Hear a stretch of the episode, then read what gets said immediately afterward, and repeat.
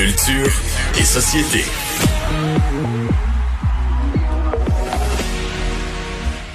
Et on va par- parler culture avec Anaïs Guertin-Lacroix. Bonjour.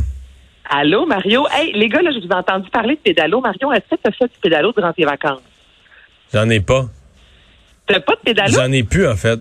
Je fais du kayak, je fais de la chaloupe pour pêcher, puis j'ai un ponton. Et t'as eu un pédalo? On avait, quand, on pédalo? a acheté le chalet, il y a un pédalo qui venait avec.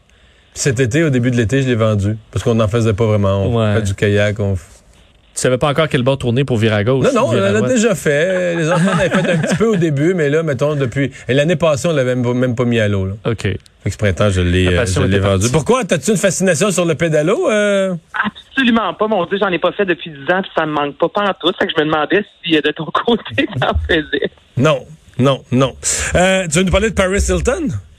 Hey, je vous parle en fait de Paris Hilton qui, hier, a dévoilé une bande-annonce d'un documentaire qui a intrigué, je vous dirais, beaucoup, euh, euh, oui, les gens, mais ses fans surtout, qui se nomme This is Paris, documentaire qui va débarquer sur YouTube le 14 septembre prochain, dans lequel euh, Paris Hilton évoque une expérience assez traumatisante qu'elle a vécue lorsqu'elle était enfant.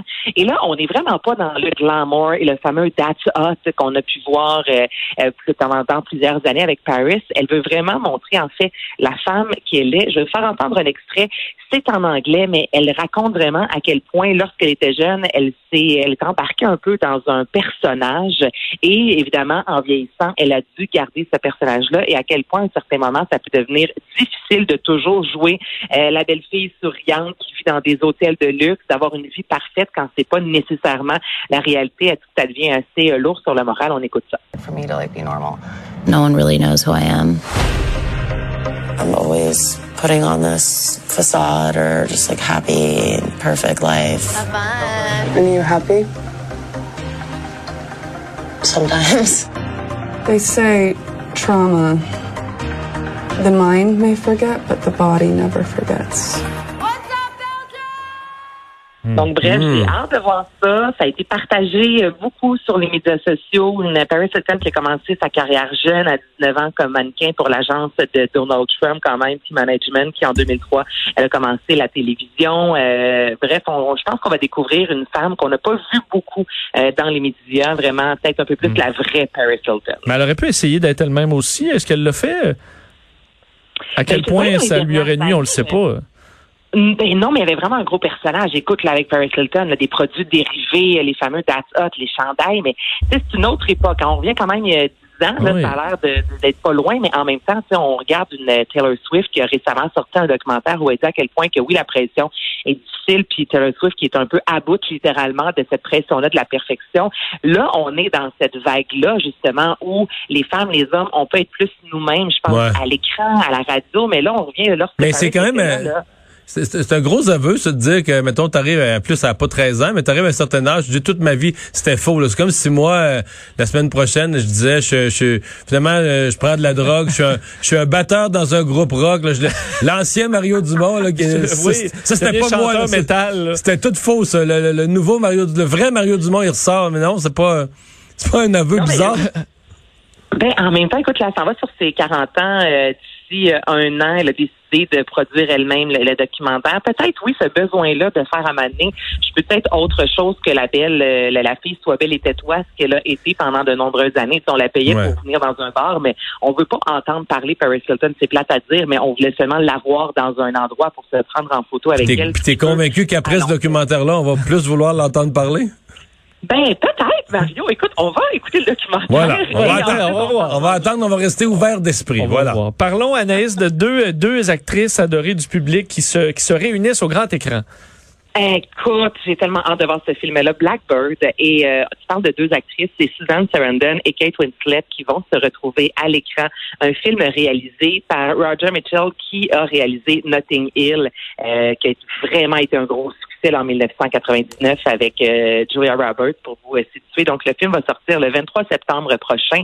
Là, c'est vraiment les drames euh, comme on aime avec des Susan Sarandon. Là. Donc il y a des montées d'émotions dans tout ça. Et c'est l'histoire en fait de Lily qui est une mère de famille qui a une maladie dégénérative incurable. Donc elle fait venir ses enfants à la maison de campagne pour leur annoncer en fait qu'elle désire plutôt mettre fin à ses jours. Donc là, c'est ça. On est dans le drame, mais en même temps, c'est sûr qu'il va y avoir des super de beaux moments dans ce film-là, qui est une adaptation en fait d'un film euh, danois sorti en 2014.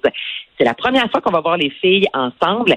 La dernière fois qu'on a vu Susan Sarandon, c'est dans le fameux film de Xavier Dolan, Ma vie avec John F. Donovan. Et de son côté, c'est en 2007 pour Kate Winslet, un film de Woody Allen, Wonderwell. Donc, j'ai vraiment hâte de voir ça. Mais c'est un film qui était tourné pré-COVID. Absolument. Comme ben, ben, ben, des films qui ont Ouais, été ça. tournés pré-COVID. Écoute, le film devait dormi- de sortir à la base le marié en 2019 et là, finalement, c'est ce qu'on allait Mm. attendre. Et là, ça va bien. Semble avec l'automne, des drames. Il y a quelque chose là-dedans de réconfortant. Donc, je pense que les, les fans vont se déplacer dans les cinémas. Parlant de COVID, euh, il n'y aura pas de Comic-Con. Non, à Québec, on s'attendait à ce qu'il y en ait un parce qu'à la base, le Comic Con a été en fait euh, déplacé, devait se dérouler à la mi-octobre, les 10 et 11 octobre.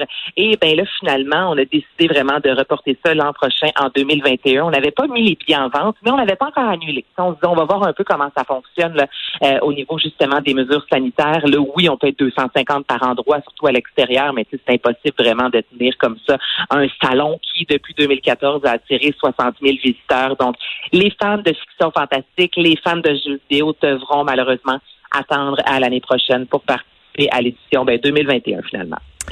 Et il y a un film américain en terminant qui est en tournage près de Montréal et euh, dans lequel on peut figurer? Ben oui, c'est peut-être ta chance, mon Vincent. Ben, j'en rêve. Un film, un film de Noël en plus. Ah non, non, je suis I'm out, sorry. Mais il n'est pas tourné, il est pas tourné au Lac Brome? Ben oui, au Lac Brome. À Knowlton, c'est le titre, le film en fait, c'est euh, Christmas Ever After. J'ai vu ça dans la Voie de l'Est. La manchette Ah, là-dessus. Oui, dans la Voie de l'Est. Le Ben, journal régional pas, de là-bas, là, de, de, de Granby-Bromont. Ben oui, mais écoute, Mario, quand un film comme ça, américain, débarque avec Betty White quand même, Kelly Rowland, la chanteuse, Mario Lopez, et là, c'est ça, c'est un film de Noël, donc tout ce que, excuse-moi le- l'expression, mais tout ce que de plus kitsch dans un film de Noël passe dans un petit village avec une peine d'amour. Alors là, on invite les gens, on invite les Québécois qui ont envie de vivre justement une expérience de figuration, de s'inscrire sur euh, Montréal Casting. Donc c'est pour ça, Vincent, je te disais, mais j'avais oublié à quel point j'aime beaucoup plus Noël que vous deux réunis. Hmm. Ben, mais là, il va y avoir de la neige en, en août ou en septembre. là. Ils vont, ils vont- pour vrai, ils vont, ils vont simuler de la neige. Dans l'article, ça disait ça.